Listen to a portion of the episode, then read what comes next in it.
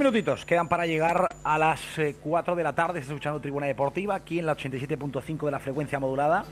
Y tengo que saludar enseguida a Gonzalo de los Santos para analizar cómo vio él la derrota del pasado sábado contra Mallorca, cómo analiza este momento que está viviendo el Valencia en la temporada. Antes te tengo que recordar que los mejores colchones de la ciudad los tienes en tres ubicaciones: Perísima de 260, Serrería 34 y Archiduque Carlos 58. Sin duda, los mejores colchones de Valencia los vas a encontrar en New Colchón, con entrega inmediata, instalación dentro del precio del colchón. Eh, son una maravilla, no lo dudes. Voy a saludar, que le tengo ya por ahí al otro lado telefónico, a nuestro analista, el uruguayo Gonzalo de los Santos. A ver cómo vio él lo del pasado sábado y lo que viene. Gonzalo de los Santos, muy buenas tardes. Buenas tardes, Héctor, audiencia, ¿qué tal? Gonzalo, primeras dudas de la temporada. Jarro de agua fría importante el pasado sábado frente al Mallorca. ¿Qué análisis haces de, de lo que pasó en ese partido del pasado sábado? Bueno, sí, este, todos sabemos que la afición valencianista es una afición muy exigente. También es verdad que viene de unas dos últimas temporadas muy inestables con, con algunos eh, análisis deportivos bastante profundos y de, tristeza tras tristeza, ¿no? O sea, eh, no, no es lo que esperaba estas últimas temporadas, con lo cual esta temporada que estamos ahora actual se estaba un poco más ilusionado, la gente estaba queriendo ver en Gattuso un entrenador y su cuerpo técnico, un entrenador que motiva, un entrenador que, va de frente, un entrenador que, que, tiene a todos los futbolistas enchufados, eh, una plantilla que, que, quizás faltó algún fichaje, mm, se, hizo un esfuerzo tremendo para tener lo que el entrenador quería. Pero claro, llegan estos últimos resultados, mm, el del Sevilla no tanto, pero, pero el del este de Mallorca que que lógicamente, y el del Elche, también en casa, son lógicamente dos equipos que, que son ganables, que son, se necesitaba ganar para dar tranquilidad. Bueno, no se ha podido, eh, y a partir de ahí sí entra el análisis más estrictamente futbolístico del partido. Y ahora te pregunto, Gonzalo, ¿qué le pasa al Valencia en las segundas partes? Porque el entrenador decía en la previa, en uno de los análisis más futboleros que yo he escuchado a un entrenador, y sobre todo más sosegados y más largos, que el problema para él estaba en la mentalidad, en que tenía que convencer él y su cuerpo técnico al equipo de que podían jugar las dos partes igual, de que el equipo en la segunda parte no presionaba tan arriba, pero por un tema de convicción, de, que no salía al campo del mismo modo. ¿Tú crees que está ahí el problema del Valencia? ¿O, lo detectaste ahí en el partido frente al Mallorca? Porque el equipo en la segunda parte eh, sale similar, se pone por delante, a mí me parece que el sábado contra Mallorca no es ese Valencia tan arrollador que hemos visto en otros partidos en Mestalla, le cuesta más dominar, porque es verdad que tiene enfrente un equipo muy defensivo, pero marca el gol Gonzalo y el equipo se cae. dos cambios del equipo rival, entra Matt, entra Dani Rodríguez y el equipo se cae. Pasa a no tener el control, a ser muy preocupante en defensa, lo fácil con lo que se meten hasta la cocina. ¿Dónde ubicas tú el, el problema de este Valencia? Este, mm, a ver, más allá de todo lo que estás diciendo, Héctor, eh, considero que, que, puede ser un aspecto mental, pero los aspectos mentales en el fútbol están, están ligados también al trabajo táctico y estratégico que se quiere emplear para cada partido y cada rival. No todos los rivales son iguales, eh, la mayoría son diferentes, que juegan quizás sistemas tácticos parecidos. El Mallorca todos sabemos que tenía un entrenador muy bicho, un entrenador de experiencia, un entrenador que, tiene mucho recorrido en el fútbol, con lo cual eso generaba un, partido duro de antemano. Este, yo la primera parte la vi bien, lo vi bien al, equipo, con las mismas sensaciones que venía teniendo desde el principio de temporada, y lo, dije después del partido del Sevilla.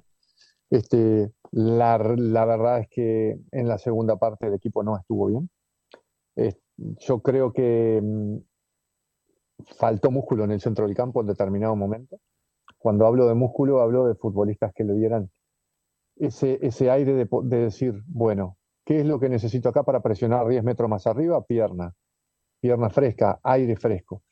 Entonces, eh, quizás diferente a lo del Sevilla. ¿Te acuerdas que después del partido del Sevilla hablábamos que se empezó con músculo y quizás en algún momento se necesitaba balón? bueno, ahora al revés. Ahora se, empezó con balón y se necesitaba músculo. Entonces, yo creo que un poco por ahí viene el análisis el equipo mm, va a tener que seguir trabajando, el entrenador es un trabajador nato, están todos muy contentos con él, eh, pero claro, se requieren de resultados y ahora viene un calendario bastante, bastante complicado, aunque yo creo que, que el Valencia ya ha sabido jugar esos tipos de partidos con, con la soga al cuello en otras temporadas y son los partidos que le gusta hacer frente.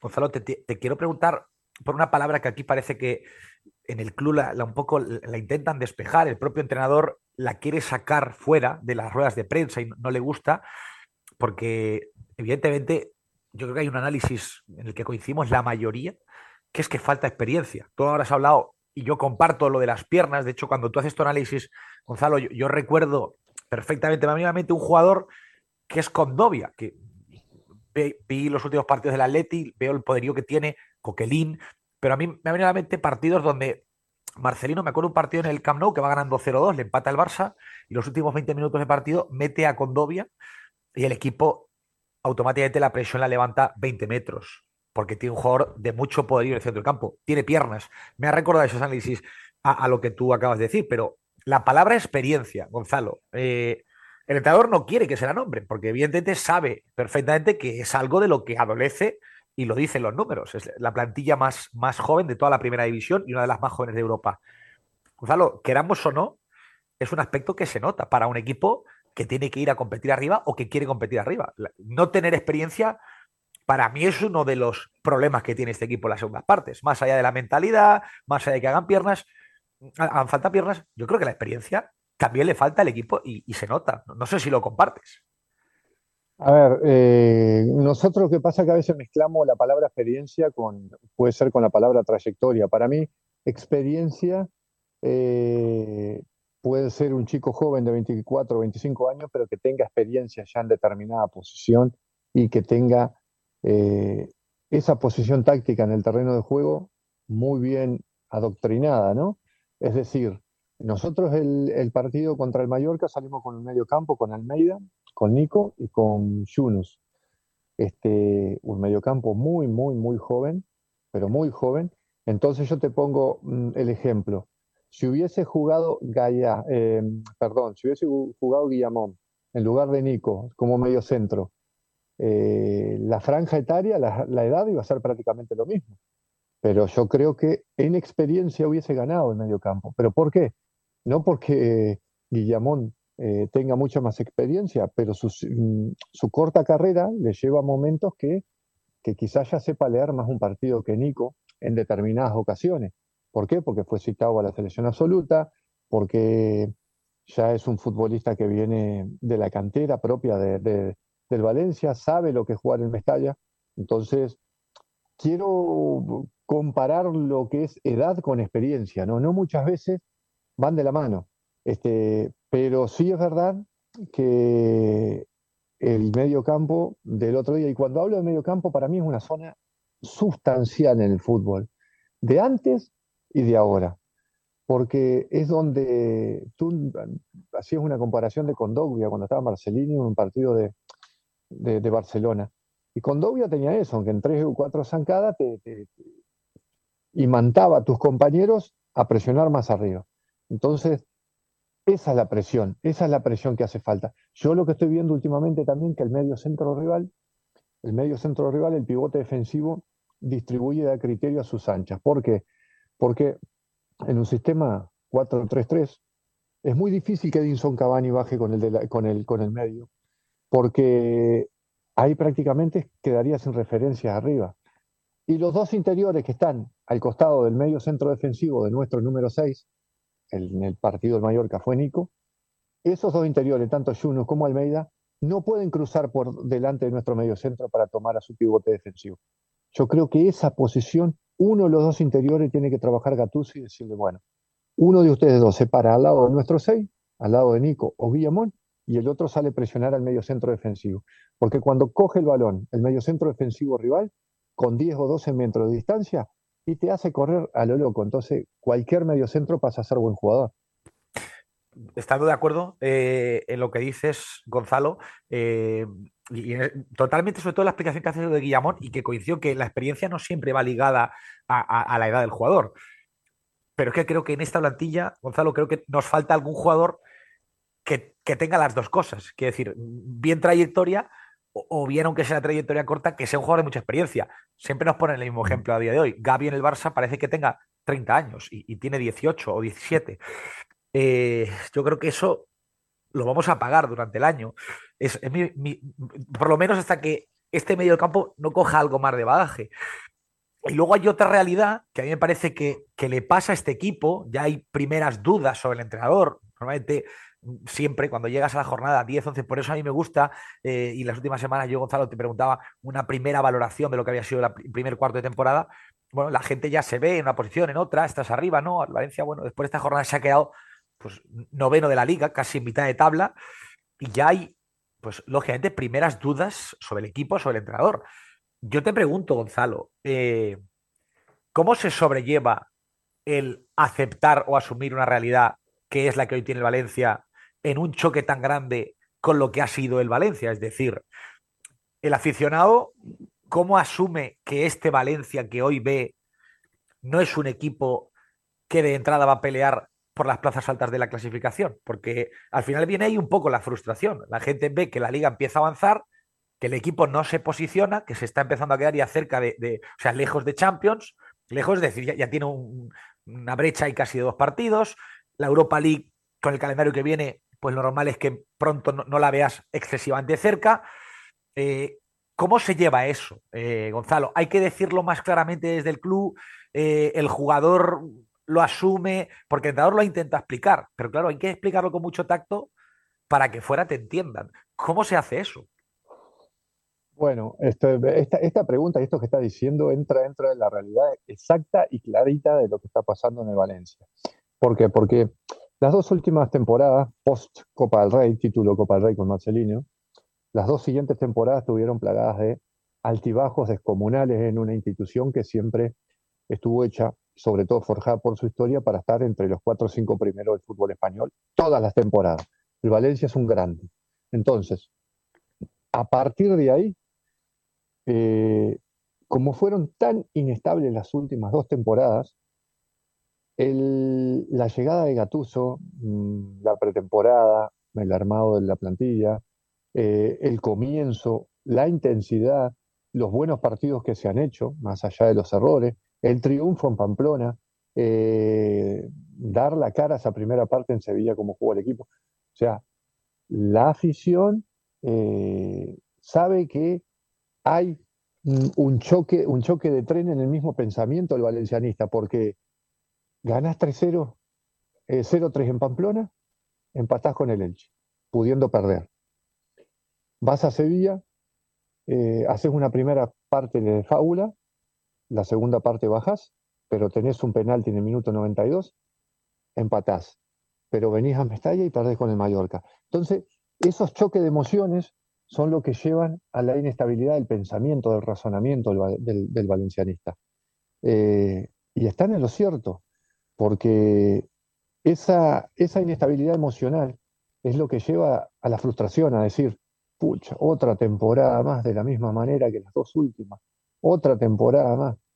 No, yo, yo te digo sinceramente, Héctor, no, porque cuando lo tenga que decir, digo, no, yo en este Valencia no creo o, o, o no me da buenas vibras, lo diré pero yo tengo que hacer un análisis y más allá del partido de, Mallorca, yo sigo viendo cosas positivas, yo sigo viendo gente que joven, más allá de la experiencia que se falta, sigo viendo gente joven que, que lo intenta, que, que tiene talento, eh, y yo vi cosas positivas en el partido de Mallorca. Ahora, no quiero tampoco eh, decir todo, sí, sí, todo está bien, porque no está todo bien porque hay un gran problema. Del minuto 15 eh, de la segunda parte al minuto 48 de la segunda parte, eh, cuando termina el partido, con los descuentos incluidos, hay un problema.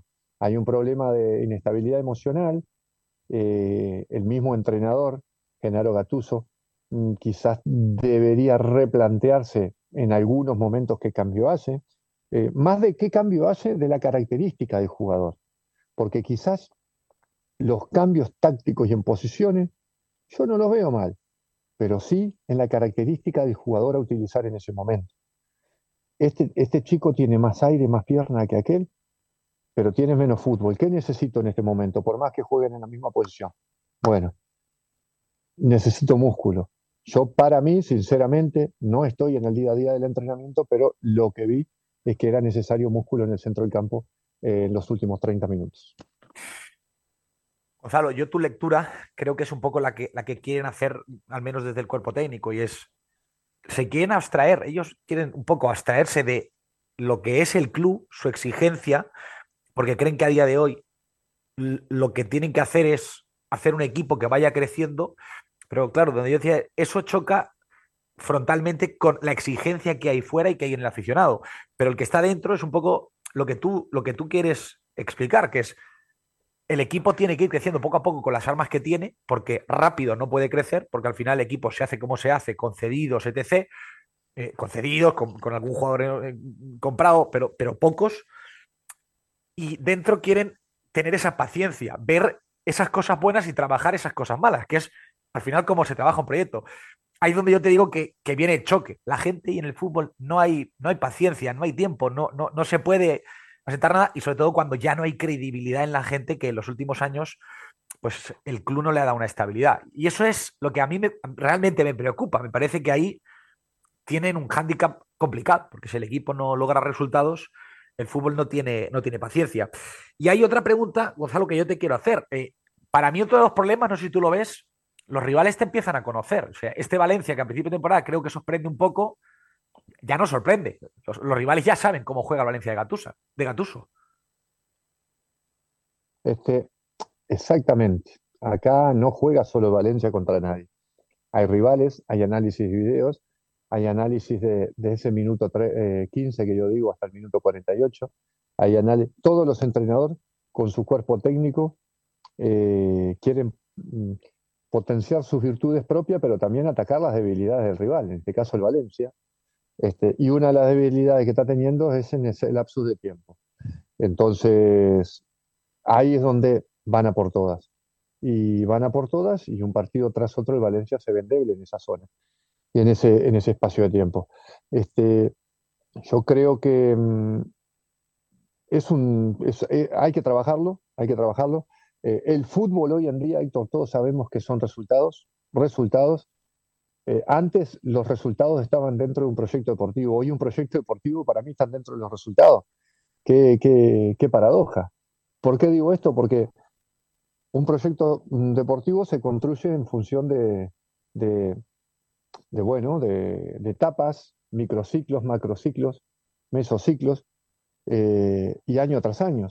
Eh, y hoy realmente el fútbol son resultados. Es muy difícil a, un equipo eh, como el Valencia, con la historia que tiene, poder trabajar semanalmente o aguantar si no hay resultados. Entonces, los resultados tienen que estar dentro de un proyecto deportivo y bueno, y el Valencia tiene que, tienen que aparecer los resultados, porque dentro del terreno de juego se ven cosas, hay errores también, pero bueno, ahora se viene un calendario que, que es ajustadísimo. Con lo cual hay que, hay que estar muy alerta, ¿no? Justamente te iba a preguntar, son las dos que me quedan, eh, Gonzalo. ¿Te da miedo el calendario? Porque antes del Mundial es Barça, Real Sociedad Noeta y Betis en Mestalla. Pero a la vuelta es Villarreal en su estadio, viene aquí a Mestalla el Cádiz y viajas al Bernabéu. Es decir, las tres próximas salidas son Anoeta, Villarreal y Bernabéu. Mm, difícil, calendario muy difícil las próximas seis jornadas. Bueno, sí, eh, es difícil, es un calendario difícil. Eh, bueno, justo ahora viene el Barça, que está, yo creo que en el mejor momento de la temporada.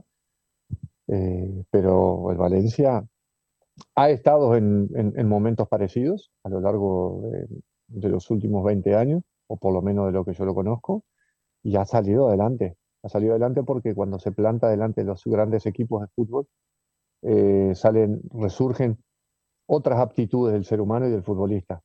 Eh, el autoestima, las ganas, el punto honor. Y, bueno, son partidos diferentes. Esos partidos con los grandes equipos son partidos diferentes. Y ahí que hay que estar alerta, atentos y cómo se sale esto trabajando, trabajando y trabajando. Esa es la palabra que nunca puede faltar. Pues eh, vamos a ver eh, hacia dónde evoluciona este, este Valencia de Gattuso.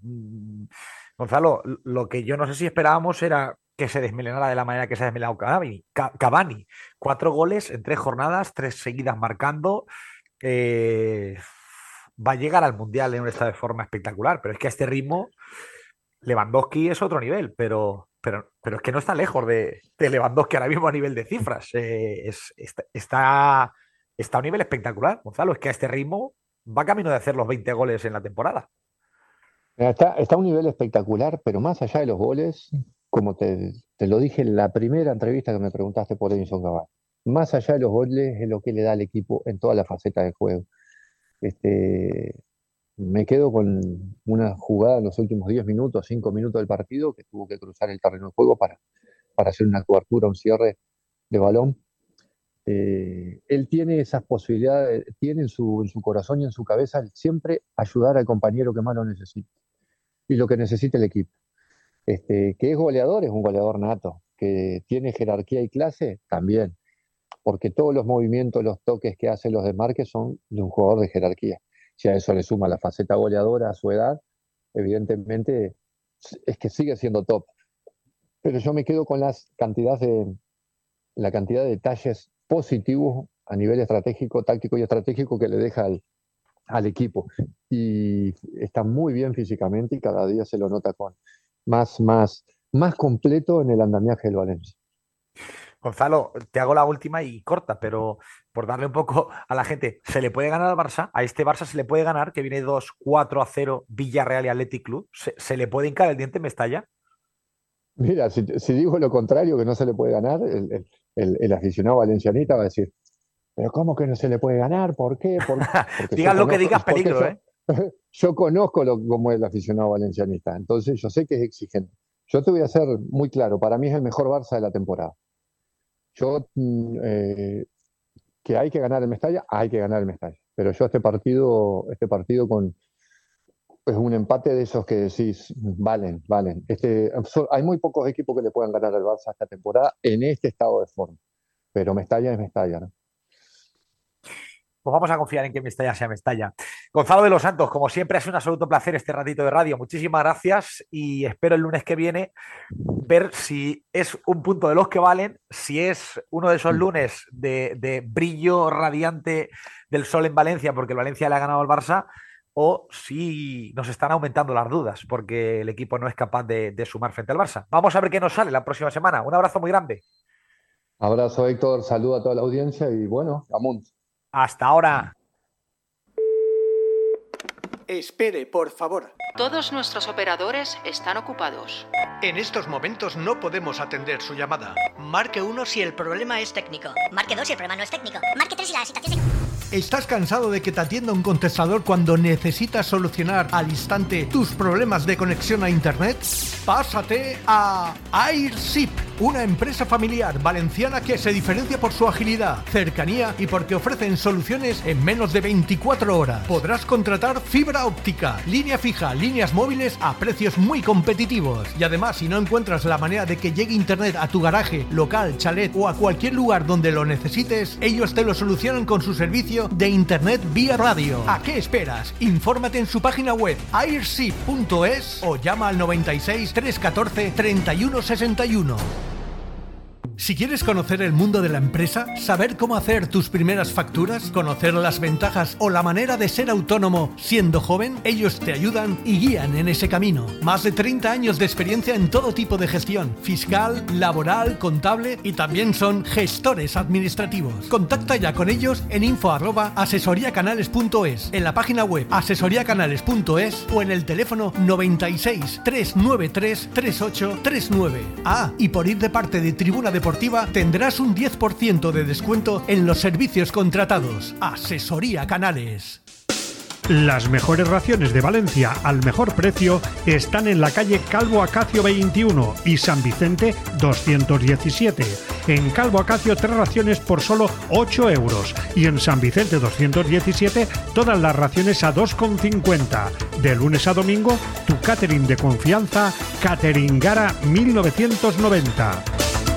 ¡Hip, hip! ¡Factura! ¡Hip, hip! ¡Factura! ¡Hip, hip! ¡Factura! Es hora de celebrar que las facturas de energía de tu empresa son cada vez más pequeñas. Con Fotón Asesores Energéticos. 960 046 489. Fotón Asesores Energéticos. 960 046 489. Llama y hablamos. Fotón. Penalti en contra del Valencia. Minuto 90. 1 a 0 a favor. Todo está en manos del guardameta. Ahí va el lanzamiento y paró. ¡Qué estirada! ¡Menuda flexibilidad la de este portero! Es más flexible que el renting de Malco Rentacar. Imposible, pero sí. En Malco puedes alquilar una furgoneta sin permanencia y cambiar de vehículo cuando quieras. Ven a Malco Rentacar y disfruta de nuestro renting flexible sin permanencias. Final del partido, victoria para el Valencia. Alquila en malcorrentacar.com. Malconízate. Vuelve a sonreír sin miedo. En Clínica Vital Tres Forques trabajamos para ti porque somos diferentes. Odontología conservadora, infantil, periodoncia, endodoncia, implantología y rehabilitación oral. Trabajamos sin dolor y cuidamos tu sonrisa. Presupuesto y forma de pago a tu medida. En Valencia, calle José María Mortes Lerma número 15. Vitaltresforques.es. Más de 10 años cuidando tu sonrisa. También trabajamos con compañías de seguro dental.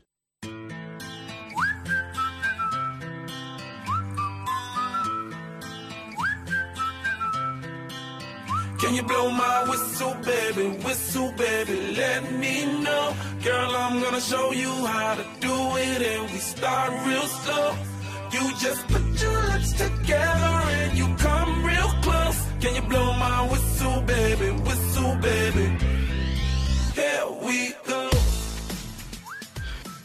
13 minutitos eh, pasan de las 4 de la tarde, estás escuchando Tribuna Deportiva, aquí en la 87.5 de la frecuencia modulada, el análisis de Gonzalo de los Santos, bueno, dejando algunos detalles que nosotros no vemos o, que ve Gonzalo y creo que siempre tienen un punto mucho más técnico que el que podamos aportar nosotros. Tengo que recordarle a los oyentes que este domingo a las 8 y media de la mañana se corre en Olivanova la 10K de Olivanova. 6 kilómetros por dentro del campo de golf. Una experiencia maravillosa. Es el fin de semana de Halloween. Si te hospedas en hotel, te regalan la inscripción. Va a haber un montaje espectacular con eh, una 0,5K para los nanos, 500 metros, para que ellos disfruten, para que haya bueno, pues eh, toda la familia, lugar maravilloso. 10K, olivanova.com, Olivanova que te voy a contar. Tengo por ahí eh, Esther Collado, muy buenas tardes. ¿Qué tal, Héctor? Buenas tardes. Saludos a todos los tribuneros. Salva Gomi, muy buenas tardes. Hola, Héctor Esther, ¿qué tal? Muy buenas tardes.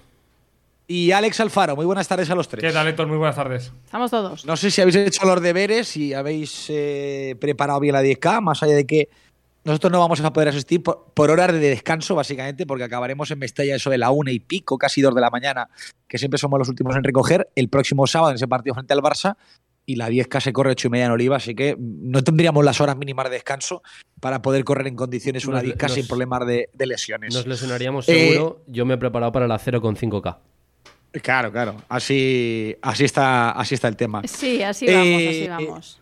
Os quiero preguntar, eh, antes de empezar con esto, Esther, el tema de Acabí ya nos dejó mala, mala sensación el pasado sábado, esa lesión en el minuto uno del partido.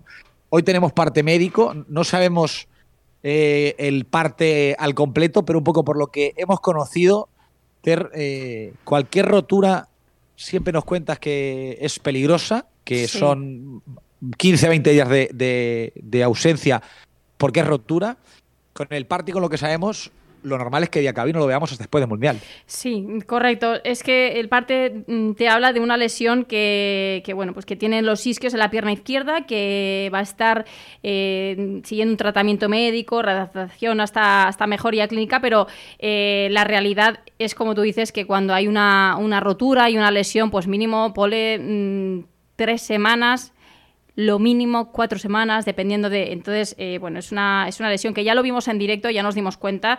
eh, un momento dado en el que Diacabí pues eh, da un salto y cuando cae, ahí es el momento donde, donde, por decirlo así vulgarmente, se espatarra. y justamente pues allí es el isquiotibial que no está preparado de su pierna izquierda pues sufre una rotura y, bueno pues ese ras que él sintió ya le vimos la cara que él sintió justamente eh, yo creo que, que, debajo del glúteo ahí era donde él se llevaba la mano cerca de, de, la inserción un punto pues muy delicado en el que bueno estaba claro es que se vio en directo que, que iba a tener que pasar por, por pruebas y, y ver a ver qué es lo que tenía exactamente. El alcance el parte médico no te lo cuenta pero contando con un mínimo se va a perder pues eso tres semanas aproximadamente mm, como mínimo pero el alcance realmente no lo conocemos. Yo lo que sé de Diacabí y lo que me han contado Alex Alfaro, que, que lo vio salir de, de, allí de Mestalla, era que, que bueno, que Diacabí iba, iba, acompañado de dos personas que, bueno, pues que no podía prácticamente apoyar, con lo cual, pues es una lesión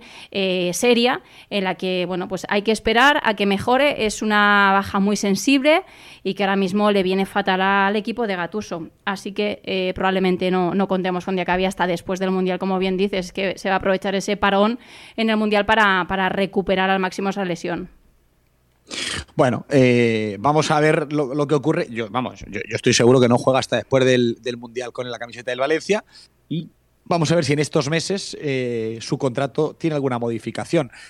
Hemos contado, y con información en la mano, el jugador eh, ha cambiado su, su, parecer. Hace unos meses él trabajaba con su agencia en marcharse gratis del Valencia, pero marchaba, o sea, perdón, trabajaba en marcharse gratis del Valencia porque el Valencia no le había puesto una oferta encima de la mesa. Lógicamente, si yo tengo un contrato el 30 de junio y hasta hace aproximadamente tres semanas, que era a principios de octubre, no me ha llamado nadie, yo lo que hablo con mi agencia es, oye, vamos a ir buscando un equipo para ir a jugar año que viene, porque la agencia no se ha pronunciado, no me ha dicho nada, y yo quiero tener mi, mi futuro evidentemente eh, claro o por lo menos comprometido, más allá de tenerlo claro, de decir, oye, yo quiero tener un equipo donde jugar. Bueno, pues eh, él trabajaba, y lo dijo en verano abiertamente, en una entrevista en Francia, que su idea era la de salir de Valencia, probar nuevas experiencias. La información que nosotros tenemos ahora mismo es que para Diacabí, ahora mismo la prioridad es escuchar la oferta del Valencia. Hay una primera oferta que no convence al futbolista económicamente, es decir, que para su manera de ver o la de sus agentes, de momento es baja eh, hay una, una, contrapropuesta, o ellos ya han dicho más o menos en los números que se mueven. El Valencia estoy convencido de que no va a llegar a los números que está planteando Diacabí, pero creo que si mejora la oferta, tiene opciones de que, de que Diacabí firme una, una, renovación en el Valencia Club de Fútbol.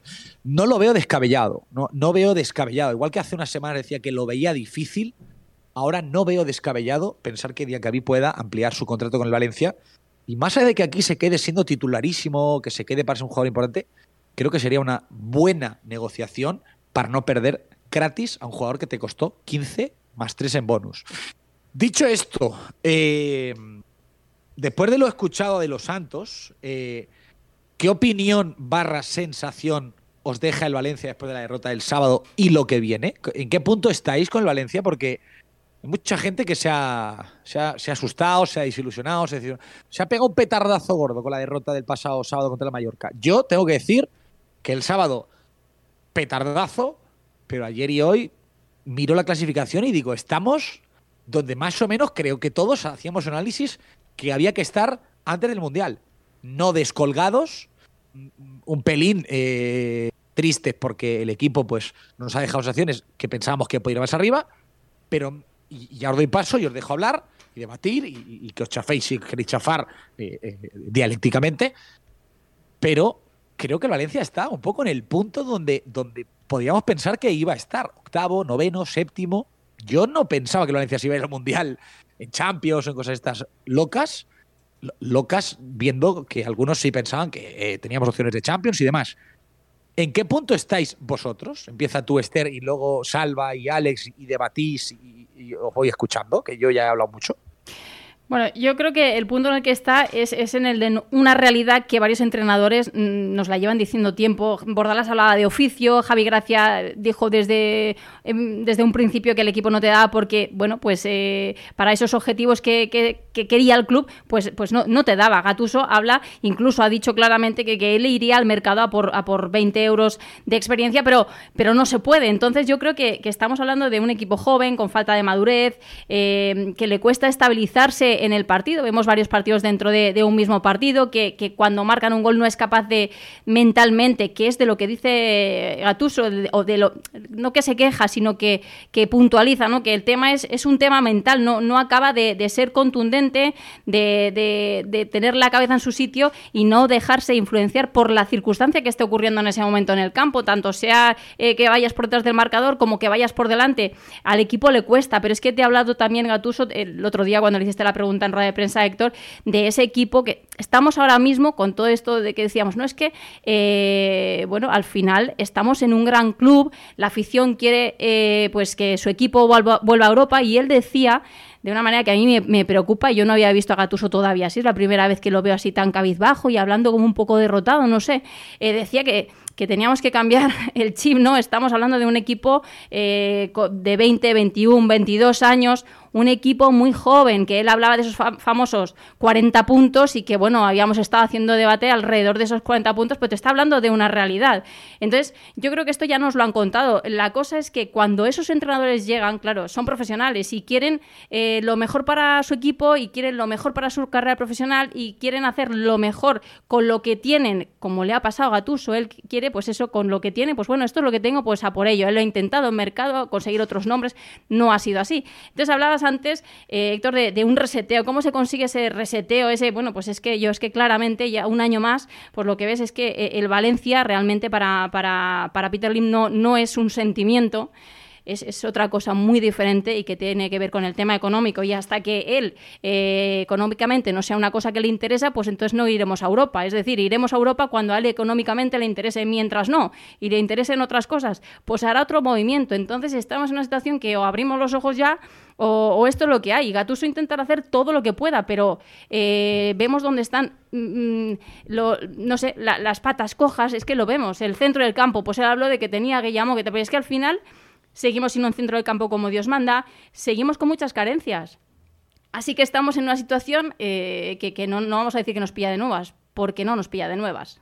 Yo, entendiendo el argumento eh, que Gatuso quiere mm, explicar durante tantas semanas con el tema de, de, de la experiencia y, de que es un, un equipo con una mentalidad que tiene que ir mejorando, lo entiendo, entiendo el argumento, pero a mí ya me está empezando a cansar. O sea, a mí jornada mmm, 10 ya me está empezando a cansar. Jornada 11, jornada 12 me está empezando a cansar que siempre sea mmm, la excusa o el argumento. Eso no es una excusa, con, bueno, es una realidad es, y te sí, han repetido todo. Digo, estoy de acuerdo, pero a mí que luego técnicos. salga Paulista y diga y se coja con papel de fumar que eh, al equipo le falta eh, experiencia, cuando precisamente a él no le falta, o Gaya diga que hemos vuelto a caer en el mismo error cuando a él tampoco le falta, creo que les está dando una, una excusa a los jugadores para mmm, enrocarse en eso.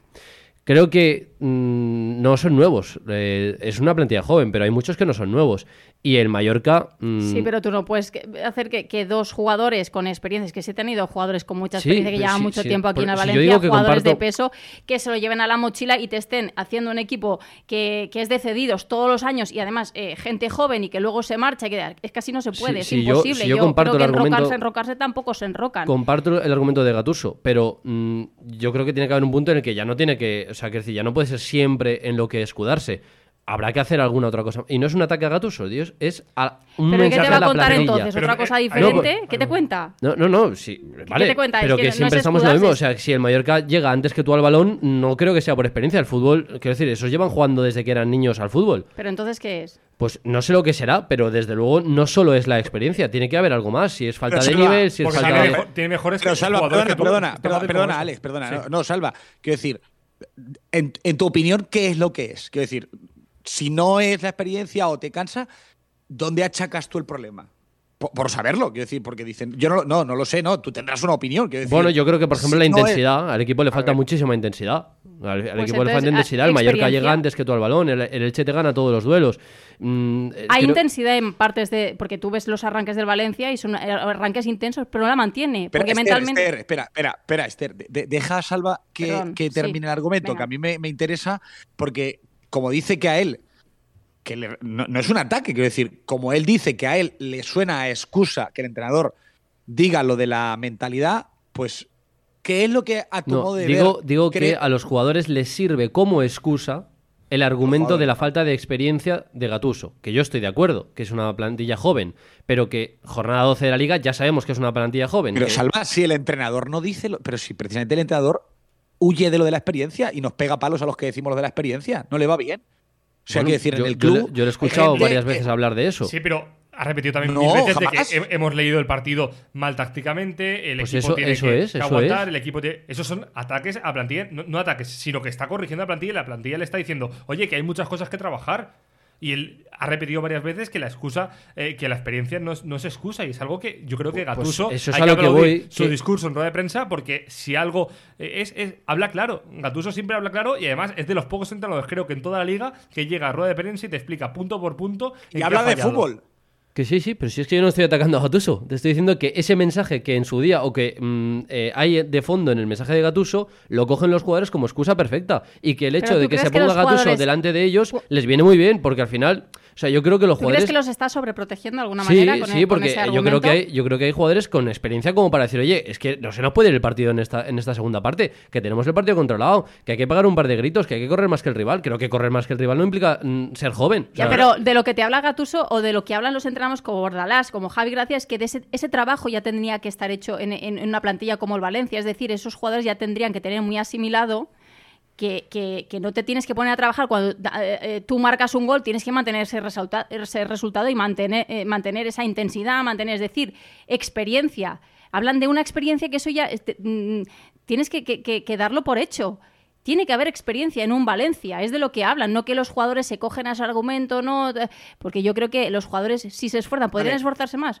puede, se pueden esforzar más, pero es que tiene que estar haciendo el trabajo de que se pongan las pilas, cuando tienen que entrar enchufados del primer minuto hasta el último. Yo no le voy a pedir al entrenador que meta palos contra la plantilla ni que les acuse eh, públicamente. Creo que si, donde, si tiene que apretar en algún lugar es en el vestuario. Y me parece muy correcto que Gatuso, dentro de la realidad, porque creo que Gatuso habla de realidad, defienda a sus, a sus futbolistas. Y es algo clave para que el vestuario no se le vaya. Yo no estoy de acuerdo en que tenga que apretar en el vestuario. Que sí, hay que apretar en el vestuario, pero donde hay que apretar es, es al máximo accionista. Pero vamos, y llevan apretando varios, ¿eh?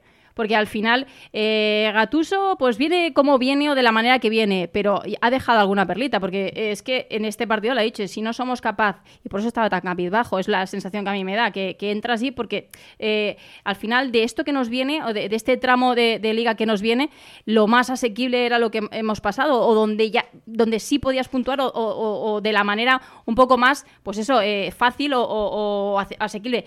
Mm, ¿Qué pasa? Que llega y dice, bueno, pues es que ahora lo que me queda, imagínate, si no hemos sido capaces de eh, ganar este partido, pues imagínate, pero es que a quien hay que apretar no es al vestuario. Vestuario hay que apretarle eh, eh, cuando haga las cosas mal, pero es arriba, porque te hacen falta piezas. Da igual que venga un entrenador que te juegue desde atrás, la manera que tiene que jugar Gatuso, que tan loca nos pareció cuando vino con la plantilla que tenía, da igual que sea Bordalás, que, te, que, es de, juega de otra manera, que es más defensivo, da igual que sea Javi, que no, que no, que es que da igual el entrenador que venga, que es que viene Mourinho y le va a pasar lo mismo, que es que va a haber una jornada que va a decir, señores, eh, vamos a ver, estamos en, otros tiempos. Es que da igual, por eso hay que apretar arriba. no, pues entonces, eh, a, mí me, a mí me llama la atención porque yo quiero escuchar, no sé si tienes por ahí, eh, Alex, el corte de Paulista cuando acaba el partido. No me pongas uno muy largo, pero hay un corte que habla de fútbol y hay gente que lo ha cogido por otro lado. por favor, lo, puedes, ¿lo puedes poner el corte de Paulista hablando de fútbol y de por qué cree él que al equipo le falta experiencia, que es que hay quien dice, no, tal, lo, podemos, es que me parece que a veces le damos vueltas a cosas que son muy sencillas. Eso no puede ser, hay que cambiar, tenemos que cambiar esto, esta mentalidad de, de seguir, de seguir 90 minutos, 95 minutos, lo que toca. si queremos algo grande, si queremos pensar en un, en el fin, de temporada en, estar en un puesto europeo, no podemos hacer los partidos que estamos haciendo. Y entonces, eh, tenemos que mejorar sí o sí. Eh, ahora tenemos una semana tranquila de descanso y seguramente vamos a mejorar en todo lo que estamos haciendo y, seguir insistiendo en, en, lo bueno que también estamos, estamos haciendo, no solo eh, hablar de puntos negativos. Hay muchos puntos positivos, entonces tenemos que seguir así. No, ese no, ese no es el corte. No, no sé dónde está, pero ese no es el corte donde explica claramente por qué el equipo necesita experiencia. Dice, los dos goles llegan en dos jugadas donde nos falta experiencia para cortar mucho antes. Eso es fútbol puro y duro. Lo diga el entrenador, no lo diga, lo quiera tapar o no lo quiera tapar. El Valencia adolece de experiencia. Y eso es una realidad. Para unas cosas es muy bueno, para unas cosas es muy malo. Salva dice que a él le, le parece una excusa o que al jugador le sirve. A mí me parece una realidad como un templo lo que expone. Decir eso, Paulista, y que tenga razón en eso, no exime a Paulista de estar mal. Paulista está mal. Paulista tiene que mejorar muchísimo. Por cierto, abro un paréntesis rápido. Algunos que utilizaron a Paulista como fenómeno adalid grande de los grandes porque renovó con Anil Murti, ahora lo matan porque no está bien. Cierro el paréntesis. Pero te está contando una realidad futbolística que la ve un ciego, cojones. El Valencia, el pasado sábado, tiene un partido controlado, pero encaja dos goles que Nico no puede hacer la falta donde la hace. Cuando arranca Matt, lo tienen que encalar fuera de Mestalla. Cuando la pelota en el segundo balón, eh, que, que, dejan conducir, conducen, conducen, lo tienen que encalar. No pueden dejar que esa pelota ruede, ruede hasta adentro. Se la llevan de un costado al otro, tiran la contra, tiran hasta que encuentran a Caña en el otro costado. Hay que tumbar al tío. Eso, para mí, no es decir ninguna locura, es una realidad que el equipo no tiene a día de hoy. No tiene esa maldad, no tiene ese jugador. El día del español también te pasa, que tú dejas avanzar a Darder y te enchufa el, eh, desde fuera del área. Y te va a pasar durante todo el año porque no lo tienes en el centro del campo, ni tienes esa plantilla con esos futbolistas experimentados que saben pegar cuando tienen que pegar.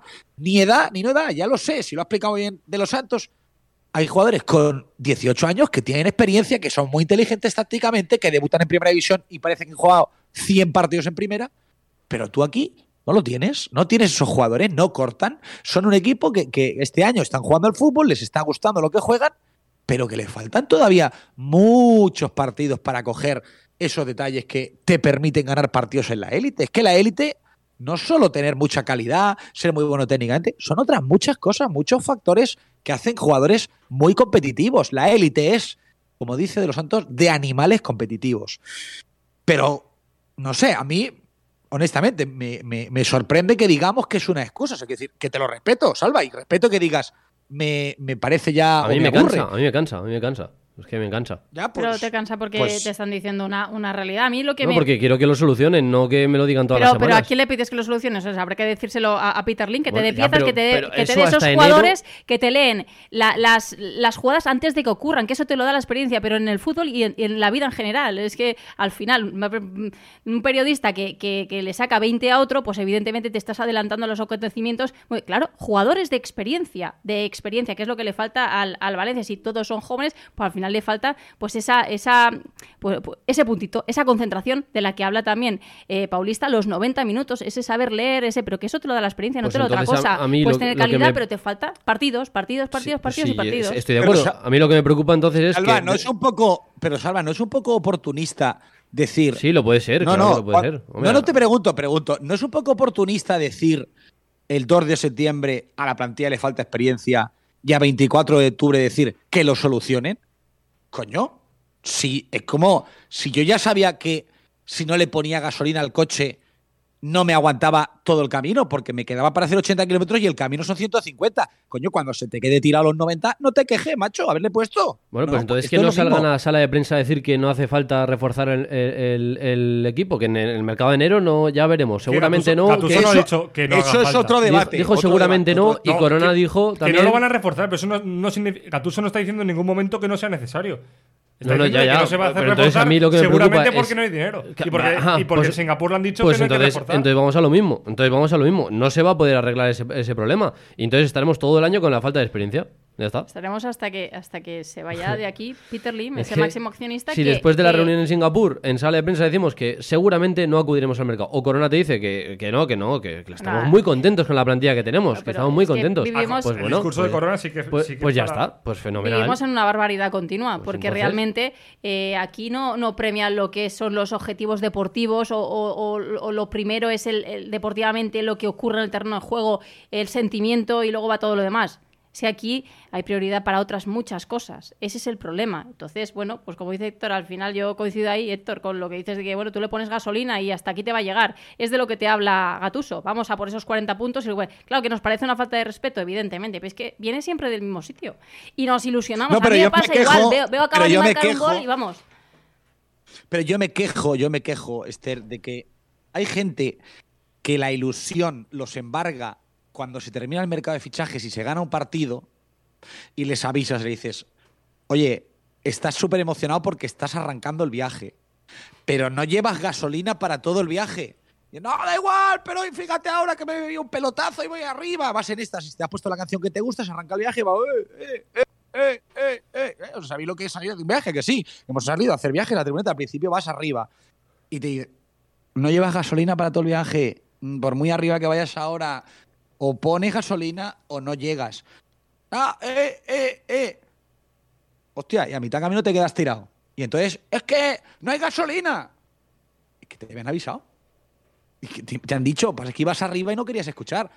Pues a mí me parece que el creador de septiembre estaba arriba porque le habíamos ganado al Getafe, todo era alegría, el equipo parecía que iba a ser la bomba y aquellos tres puntos, algunos pensaban que valía por 30, pues ahora no pueden decir, no, es que es que nada, es que ya sabíamos lo que había, es que había una plantilla que es corta, que en cuanto has tenido dos sanciones y una lesión, te cuesta mucho tirar del banquillo y que lógicamente la Liga Española es muy larga. Entonces, yo ahí, honestamente, creo que es que volvemos a chocar contra la misma piedra de, todos los años. Yo no voy a matar al entrenador, lo siento, pero yo no voy a matar al entrenador. El entrenador tiene la plantilla más o menos ubicada donde la, donde la tiene que tener ubicada. Es, para mí la, la opinión. No me quiero eh, estirar mucho más porque tenemos muchas cosas que contar y porque son las 5 menos 20 de, la tarde. ¿Se nos ha quedado algo en el tintero, aparte de que mañana habla, habla Samuel Lino, en una novedad del club que va a sacar un protagonista en sala de prensa después de muchísimos, muchísimos años que yo, que yo recuerde? Pues eso, que mañana la plantilla eh, eh entrena a las 11 de la mañana. Estamos pendientes de Guillamón, que salió con, con hielo después del partido, con molestias en la rodilla. También de Nico, que recibió ese golpe en el lateral de la rodilla. Y de Comer, que tenía molestias en este partido y no estuvo ni siquiera en la convocatoria. Así que pendientes de, eso, de esos jugadores para este próximo entrenamiento, que esperemos que en el día de hoy, que han descansado, pues eh, sea suficiente para que mañana estén todos y pueda contar eh, de, cara al, Barça con, con la mayoría de la plantilla, A Nico de momento no, le han hecho pruebas. Mañana la idea es que, se pruebe, que mire cómo está. No le han hecho pruebas y vamos a ver si puede llegar para, el Barça. Con Comer la situación es muy parecida.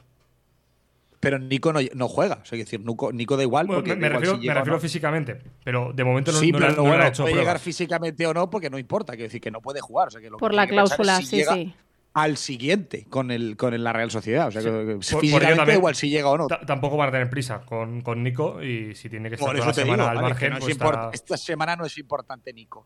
Eh, no me queda nada, ¿no? Lo, tenemos todo, todo claro en el primer equipo. Mañana, ¿a qué hora habla Lino? ¿A la una? A la una, a la una sí, sí, a la una, a la una. A las once es entrenamiento, a la una la rueda de prensa de Samuel Lino.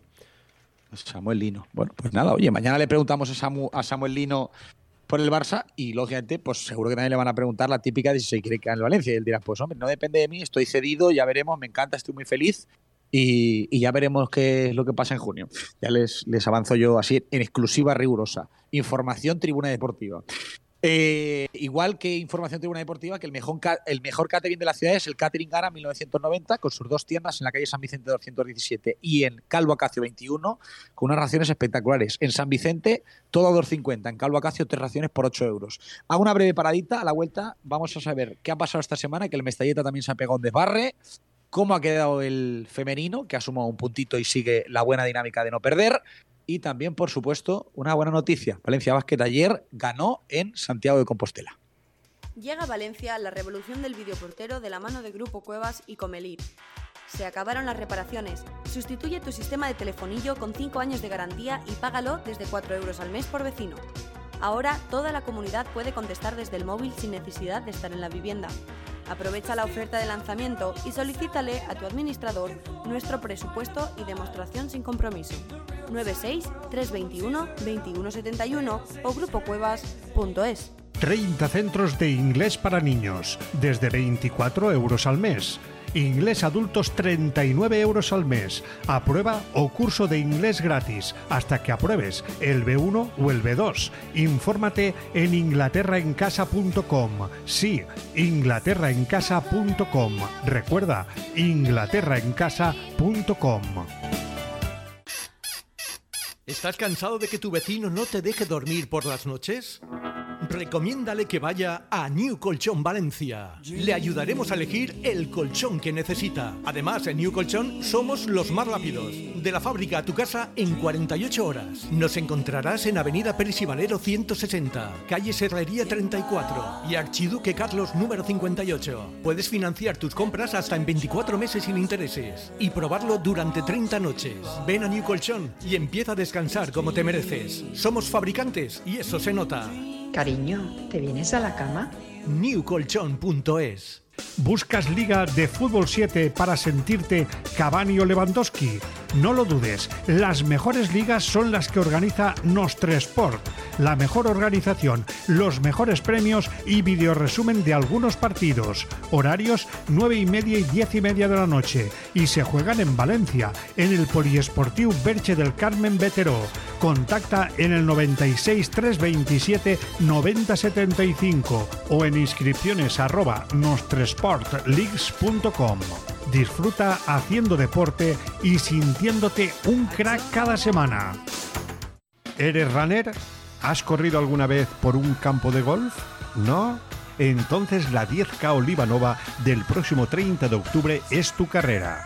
10 kilómetros por un enclave idílico donde más de 6 kilómetros serán por dentro del campo de golf de Olivanova Beach and Golf Resort. También tendrás una bolsa de corredor súper completa y animación infantil para que toda la familia disfrute de un día completo.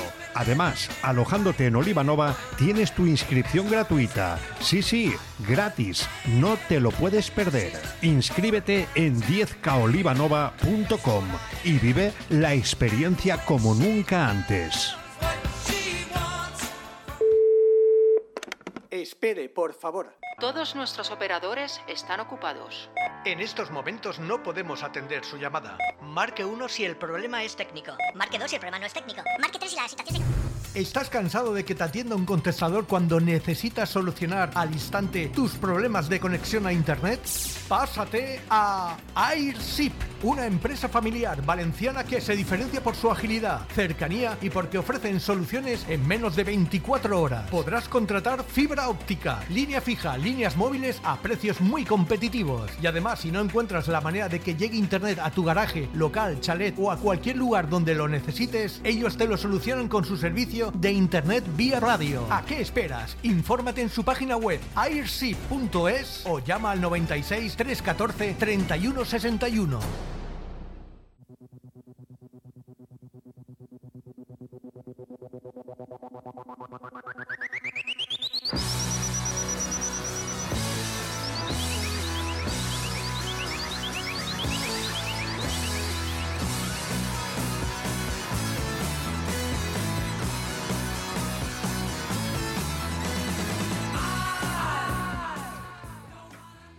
Dieciséis minutos eh, quedan para llegar a las 5 de la tarde. Estás escuchando Tribuna Deportiva. Vaya músico. Me pone aquí Alex Alfaro. Voy a coger yo a Alex Alfaro por la banda. Porque algún día pone buena música, pero otros días se me ponen unos desastres absolutos. Pero bueno, esta, este decir verdad, esta es mía. Este esta es de factoría paterna. ah, o sea que... ¿Te, la has robado entonces? Sí, sí, bueno, porque está ahí en, el, en la lista de canciones. La música es del autor y Eh, ya sí, está. correcto. Exactamente. Está, está Alex Alfaro, nada, ya tiene- está a punto, está a punto de ser sancionado. Cuatro tarjetas amarillas, está. El día que al- pongo está- mala, mala. El día que pongo buena, buena. Yo. Está Si es que no puede arriesgando, está, está arriesgando ahí al al límite, lo tenemos ya al límite, Alex Alfaro. Eh, Salva, el Mestalleta no nos ha dado una alegría esta semana, ¿eh? Fuera de casa el equipo le, le empieza a costar, ¿eh? Sí, y lo decíamos en la previa, que fuera de casa el equipo eh, pues eh, ya demostró en Alcira que, que- le cuesta, que además iba a visitar a un club deportivo Ibiza que con el estilo de juego y con los resultados que estaba logrando en su casa, pues se lo iba a poner difícil y 1-0 en un partido en el que tampoco tuvo excesivas ocasiones el conjunto local, el conjunto ibicenco, sí eh, tuvo eh, más de una ocasión el Valencia Mestalla, sobre todo en la segunda parte donde apretaron mucho más. En la la primera tuvieron una muy clara de Rodrigo Rodríguez. En la segunda parte, eh, yo recuerdo los últimos, sobre todo los últimos minutos, con cinco o seis corners eh, atosigando al, al, Club Deportivo Ibiza, pero no, no hubo fortuna, no encontraron esa, eh, esa situación de gol clara y, además protestaron un par de jugadas polémicas eh, por eh, posibles penaltis por un empujón a Hugo González y por una mano dentro del área que ninguna de las dos pues eh, fue considerada como tal. Así que derrota por la mínima del Valencia Mestalla en Ibiza contra el Club Deportivo Ibiza Islas Pitiusas eh, pierde esa distancia, ese colchón que tenía respecto al sexto. Eh, recordemos que los, los cinco primeros eh, juegan, bueno, Juan no, el primero asciende directamente, pero el segundo, tercero, cuarto y quinto juega playoff. El Valencia es quinto, le sacaba siete puntos al, no, perdón, cuatro puntos al, Club Deportivo Ibiza. Ahora tan solo le saca uno, 13 tiene el Valencia Mestalla, 12 el Club Deportivo Ibiza. Así que se aprieta un poquito la tabla en esa zona. El Valencia Mestalla recibe este fin de semana al filial del Mallorca. ¿Cómo va el filial de Mallorca? Decimosexto con siete puntos. O sea, que en teoría son. En, teoría, es que los filiales siempre son muy. Sí, o sea, quiere decir, pero bueno, en casa. Puede venir el filial del que sea, que es colista, y viene y te gana. Sí, pero bueno, en casa yo creo que el Valencia Mestalla da otra. Da otra eh, no sé, da otra imagen, eh, propone otro fútbol, y entre filiales siempre suele eh, existir una mayor eh, intención de jugar al fútbol y eso normalmente beneficia al Valencia Mestalla porque es el que más calidad tiene. Ya, pasó con el filial de Zaragoza eh, y esperemos que pase lo mismo con el filial de, del Mallorca. Bueno, pues eh, vamos a ver si se rehace. Es verdad que en el, en Puchades está siendo un fortín, excepto en la primera jornada de liga en la que jugó muy bien y tuvo muchas ocasiones, pero terminó perdiendo aquel partido pero eh, hay que confiar en que el equipo pues siga la línea de las últimas jornadas. En casa tiene que ser un fortín y fuera de casa tiene que mm, tratar de mejorar las prestaciones porque no está siendo un equipo muy fiable fuera de casa. Pero no es sencillo, ¿eh? ni, ni, esta categoría es sencilla ni para un filial es fácil ganar fuera de casa. Eso no tiene nada que ver con decir que para mí el objetivo sí tiene que estar en como mínimo lo que acabas de contar, salvo estar entre los cinco primeros de la liga y promocionar para intentar subir a la primera red. Luego, difícil, muy complicado, pero como mínimo estar ahí. Yo creo que ese es el objetivo real del Valencia de Miguel Ángel Angulo.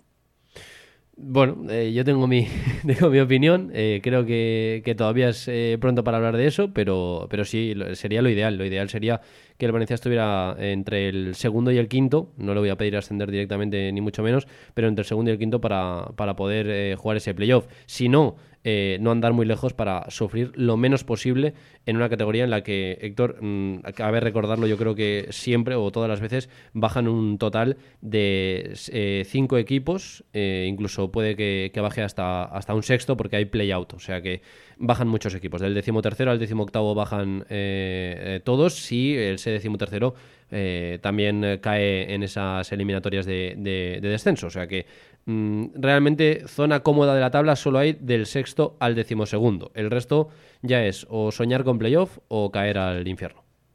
O patir. Bueno, nosotros estamos arriba y no quiero pensar que estemos eh, fuera de esos cinco, de esos cinco primeros. La semana que viene hay que ganarle al Mallorca. Hablaremos de ello. Vamos con el fútbol femenino, que son ya prácticamente pues eh, las cinco de la tarde. Soy todo lo que quiero ser, todo lo que yo soñé, todo lo que tengo, todo lo que valgo, yo solita lo gané. La actualidad del deporte femenino valenciano con Teika, el buen vending. Cuida lo suyo desde que se levanta y yo siento que puedo, siento que debo ganarme todo lo que merezco y yo, mi fuerza del cielo y tengo el coraje que hará que yo suba de nuevo. Yo hablo por todas nosotras, por las que luchamos, por las que nos sobran. Hoy juego yo, pero que sepas que siempre ganamos todos. Ganamos todos ganamos todos. Ganamos todos. Ganamos todos. No voy a parar. Quiero, quiero más. Diez minutitos quedan para llegar a las 5 de la tarde. Estás escuchando Tribuna Deportiva, aquí en la 87.5 de la frecuencia modulada. Fútbol femenino, como siempre, aquí en Tribuna Deportiva, para analizar lo que ha hecho el Valencia, lo que ha hecho el equipo de Andrea Esteban. Ayer estaba ganando hasta los finales, eh, los compases finales del partido, pero a falta de poquitos minutos se esfumó. Una victoria que hubiera sido más que importante. Ya no para pensar en estar arriba, arriba de la tabla, sino para tener una tranquilidad buena durante la temporada. Esther Collado, además, hoy aquí en esta casa estamos de, estreno a las 8 eh, de la tarde, si A las 8, de la tarde, sí, estrenamos el primer episodio del podcast de Teika con muchas ganas, con mucha ilusión. Estamos ahí con toda la actualidad de esos 17 eh, equipos que forman parte, pues eh, de Ellas Juegan, Ganamos Todos, que es esa campaña que ha hecho Teika, con todos los resultados, tenemos protagonistas, yo creo que, va a ser divertido, así que con muchas ganas a las 8 de la tarde, luego lo vamos a colgar en, el, podcast, lo vamos a colgar en, varias plataformas, así que, que nada, va a estar disponible enseguida.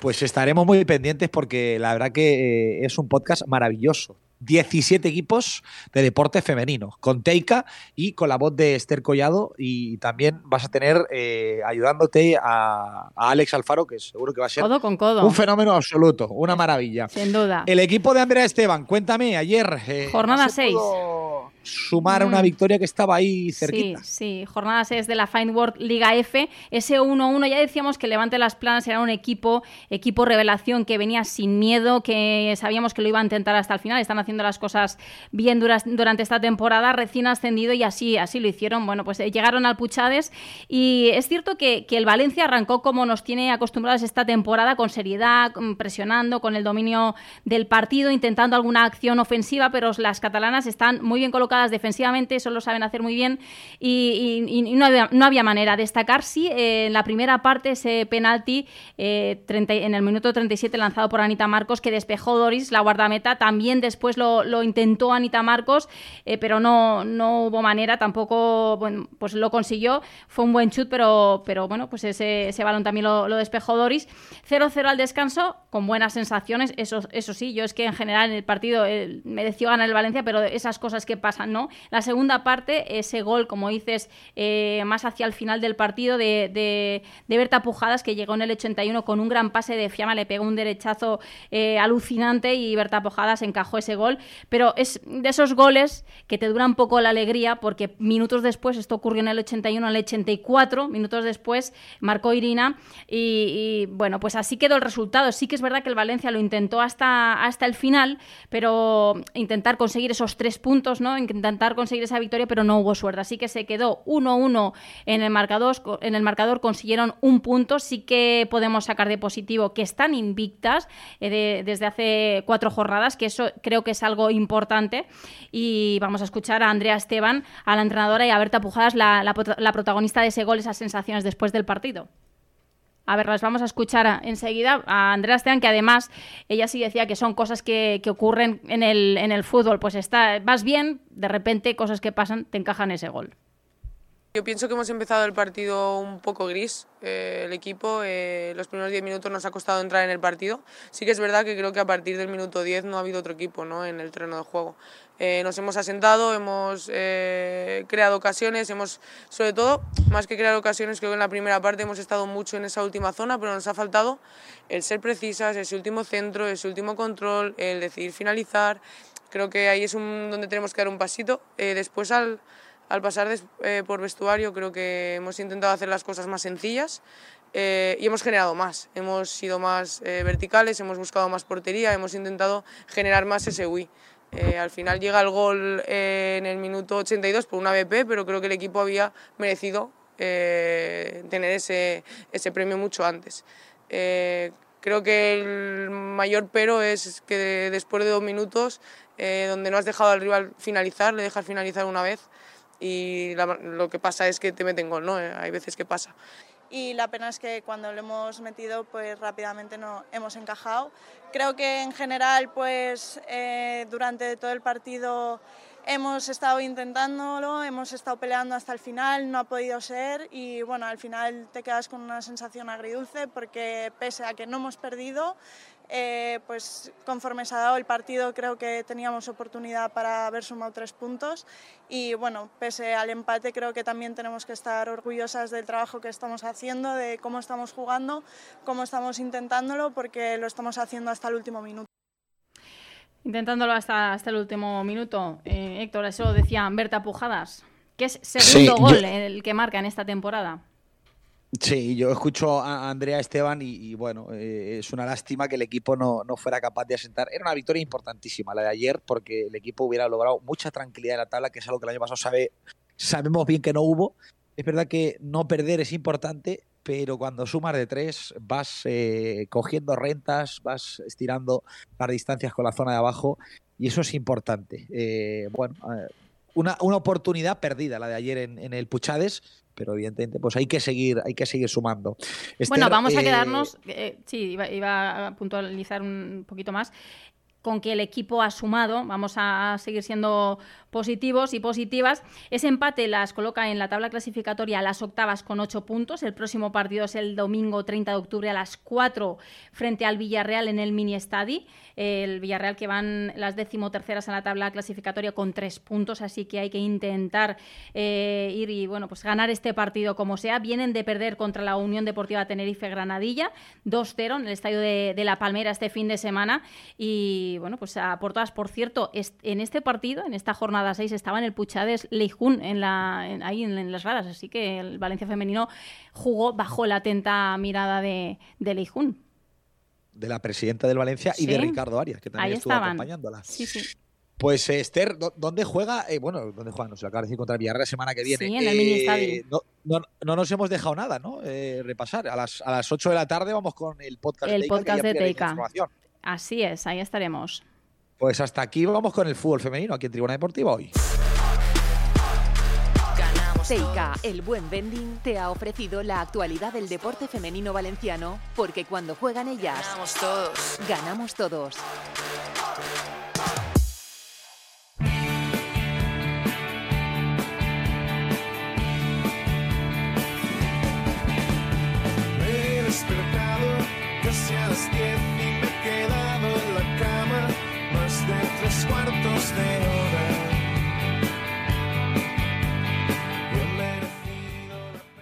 Dos minutitos quedan para llegar a las 5 de la tarde y Valencia Basket dio para mí un buen paso adelante ayer en la pista de Obradoiro. Hubo que sufrir, hubo que jugar una prórroga, el equipo lo tenía hecho a falta de dos minutos y pico ganando de 10, con un buen tiro de, tres de Van Rossum, con una buena eh, recuperación de, de Pradilla que parecía que cerraban el partido. Pero nos gusta a nosotros lo de darle emoción. Carlos Martínez, muy buenas tardes. Hola Héctor, ¿qué tal? ¿Cómo estás? Eh, nos gusta darle emoción. ¿eh? Este básquet que, impone Mumbrú es el de que siempre pueden pasar cosas. Ya son varios partidos, como el de La Peña y ayer, que el equipo parece que lo tiene muy dominado, queda poquito tiempo, pero termina yéndosele de las manos y teniendo que ir a una prórroga para poder ganar. Sí, y si no, pues nos vamos a las derrotas de por un punto o las victorias por un punto, ¿no? Parece que hay que tener tensión hasta, hasta el final. Es verdad que lo de ayer puede tener mayor justificación si tenemos en cuenta de dónde venía el equipo, que venía de esa doble gira eh, por Turquía y que se enfrentaba a un obrador muy peligroso, pero es verdad que al equipo le cuesta, le cuesta cerrar los partidos, tuvo varias oportunidades para ponerse un más 13 en el tercer cuarto, iba ganando de 7 puntos a falta de 2, 3 minutos para el final y bueno, pues no supo cerrarlo, tampoco hubo buena comunicación en ese rebote entre Víctor Claver y Jonas Radebo y al final pues Obradoiro consiguió forzar la prórroga, pero bueno, ahí el talento, que es la gran diferencia de Obradoiro y de Valencia Basket, se acabó imponiendo por suerte para el equipo de Mumbrú. ¿Qué lectura, Carlos, haces de los tres partidos de esta semana después de, lo que estábamos hablando, recuerda, el pasado lunes, que era primeras dudas serias de la temporada? Yo, te decía, yo no, no, voy a ser partícipe de los que hablan de tirar ya al entrenador, ni mucho menos. Me parecía una locura aquello y un poco fruto del calentón de, de unas derrotas que habían dolido mucho. Pero se puede decir que la semana es un poco mejor que buena. Quiero decir, se le puede poner una nota más que, el suficiente o el bien. Yo le rozaría el notable, ¿no? Con, la pasión turca más la victoria ayer en Santiago. A mí me parece que el equipo se ha levantado bien. Sí, sí, sí, le puedes poner un notable y si quieres ir a revisión a rascar unas décimas podrías mirar también eh, poder rozar un notable alto. A mí lo que más me gusta de Valencia Basket es que han aparecido líderes. En los peores momentos es donde tienen que aparecer los grandes jugadores. Boyan Dulevich ha cuajado muy, muy buenos partidos estos tres encuentros contra EFES. Sí, sí, por fin le tocaba y además jugando dentro. Hemos visto a Víctor Claver también siendo un referente jugando dentro, jugando como cuatro y hay un nombre propio, por salirnos de los típicos, que es el de Chris Jones. En la previa de los partidos contra Efes y Fenerbahce, él decía que quería ser más líder, que no estaba bien en ese, en ese, en ese papel de, de jugador referencia, y lo ha sido.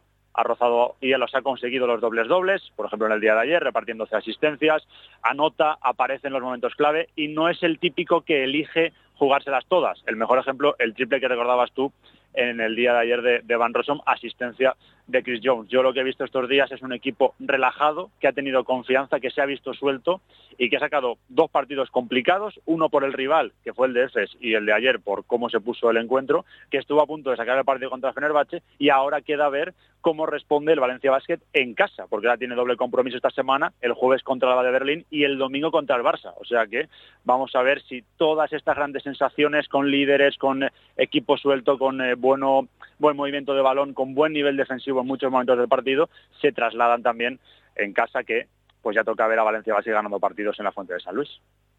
Te iba a decir, si se le ganó en su casa a F. Pilsen, en la Euroliga le podemos ganar a cualquiera. Ya nos lo contabas tú eh, en la primera conexión que hicimos, Carlos, cuando volvíamos a, tener Valencia Basket aquí en Tribuna Deportiva, que era que teníamos puntos para ganarle a cualquiera. Eh, ¿Qué esperas de la semana después de, todo lo que me acabas de decir? ¿Qué esperas ante Alba de Berlín y Barcelona, que son dos equipazos?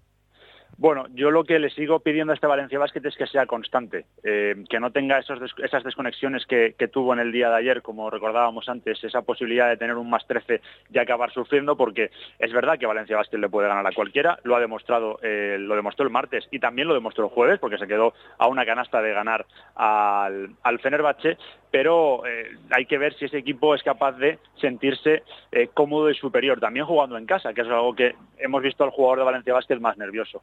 Yo lo que le pido a este Valencia Basket, de cara a estos dos próximos partidos que tiene, es que sea un equipo que esté metido durante los 40 minutos, no que tenga esa capacidad de desconectarse en algunos momentos, porque es verdad que el rival te puede arrollar, pero eh, creo que en muchos momentos de los encuentros Valencia Basket permite que el rival se meta de nuevo en los, en los encuentros. Así que bueno, yo lo que espero es que Valencia Basket se sienta o que el jugador de Valencia Basket se sienta confiado con su público al lado, porque parece que le ha venido bien no tener la presión de jugar en casa y ahora pues hay que ver eh, si, esos nervios se han, se han quedado ya en lo que fue la derrota contra, contra Asbel y contra Murcia, a ver cómo responde eh, y el equipo eh, con, con, el público, con una Fonteta que además va a estar entregada porque el jueves vuelve Luxima y el domingo viene el Barça, que son dos partidos muy apetecibles.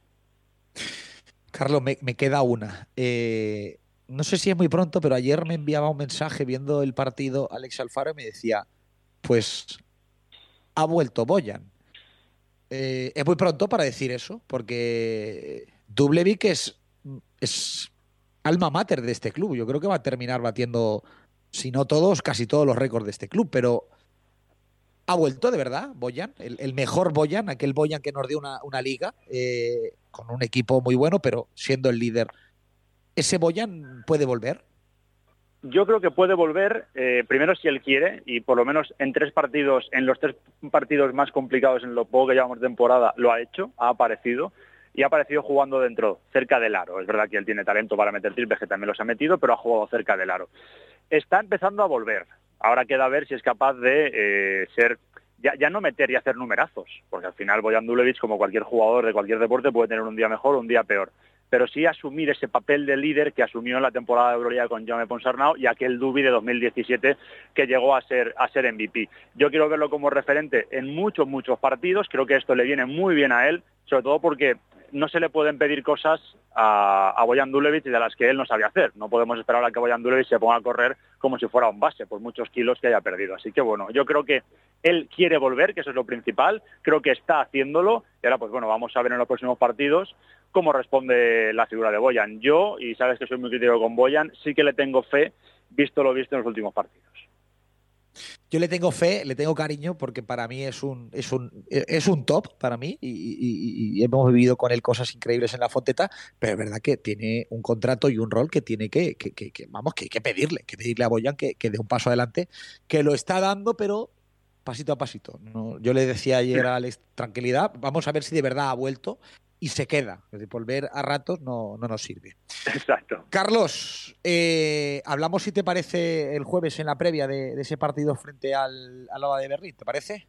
Perfecto, así analizamos lo que tenemos en frente en la Fuente de San Luis. Un abrazo bien grande, cuídate muchísimo. Un abrazo, chao. Hasta ahora. Pues eh, victoria de Valencia Basket ayer en Santiago frente a Obradoiro y venía de una semana Euroliga con dos eh, partidos en, Turquía. Había ganado en casa del Efes, que era el campeón de. Era y es el actual campeón de la Euroliga. Y perdió solo por dos puntos en casa del Fenerbahce, pero lo compitió y lo estuvo peleando. Ayer, partido que se le pudo escapar, que luego se puso ahí complicado con el tema de la prórroga pero que terminó llevándose y eso es importante. Eh, no tengo tiempo para más, no sé si nos ha quedado algo por, contar, Salva, Alex o, Esther, que estáis por ahí, porque ya son eh, las cinco pasadas y yo no sé si nos hemos dejado algo. No, por mi parte no. Eh, yo creo que ya mañana tendremos tiempo de contar más cosas y de sobre todo también sacar conclusiones de, bueno, conclusiones, escuchar las valoraciones de Samuel Lino, que a partir de la una va a atender a los medios de comunicación. Por lo demás, yo creo que, nada más pendientes de, lo que pueda ocurrir durante la tarde. Que por cierto, la gente que igual pregunta, que está un poco ahí ansiosa, oye, que no sube, no está en el podcast en la primera parte, eh, es que es cuestión de Evox, que hoy pues está que no quiere subir los podcasts. Entonces, en cuanto esté. que, no, que, no va, en cuanto esté, no lo subimos. Exactamente, que no es cuestión de que no, no lo tengamos, sino que no, no está funcionando muy allá el servidor y de momento no se puede subir. Pues eh, ya hay una cosa más, que hoy es el último día ya para votar eh, el tema de los premios Evox. Así que, quien no nos haya votado, por favor. Eso es, que lo haga. Queremos ganar. Queremos ganar, queremos ganar. Nos hace muchísima ilusión y, bueno, al final esas cosas, sí, pues están ahí en nuestra biografía, en las redes sociales, está ahí el, el link. Así que hoy, último día ya, nervios.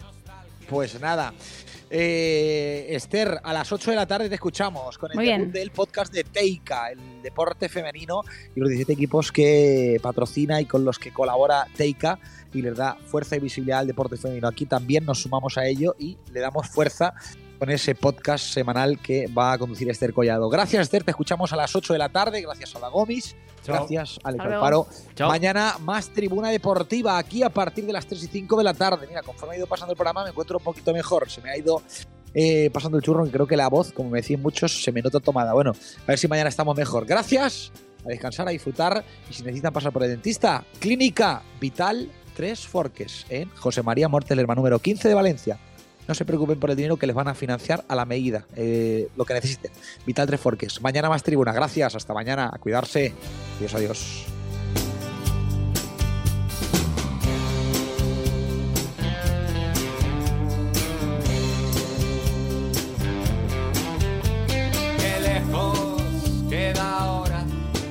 Aquella noche del 76.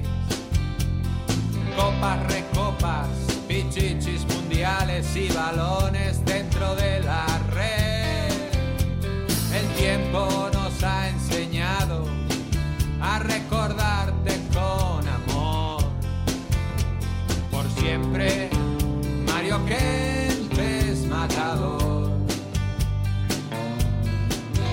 Nadie supo que estábamos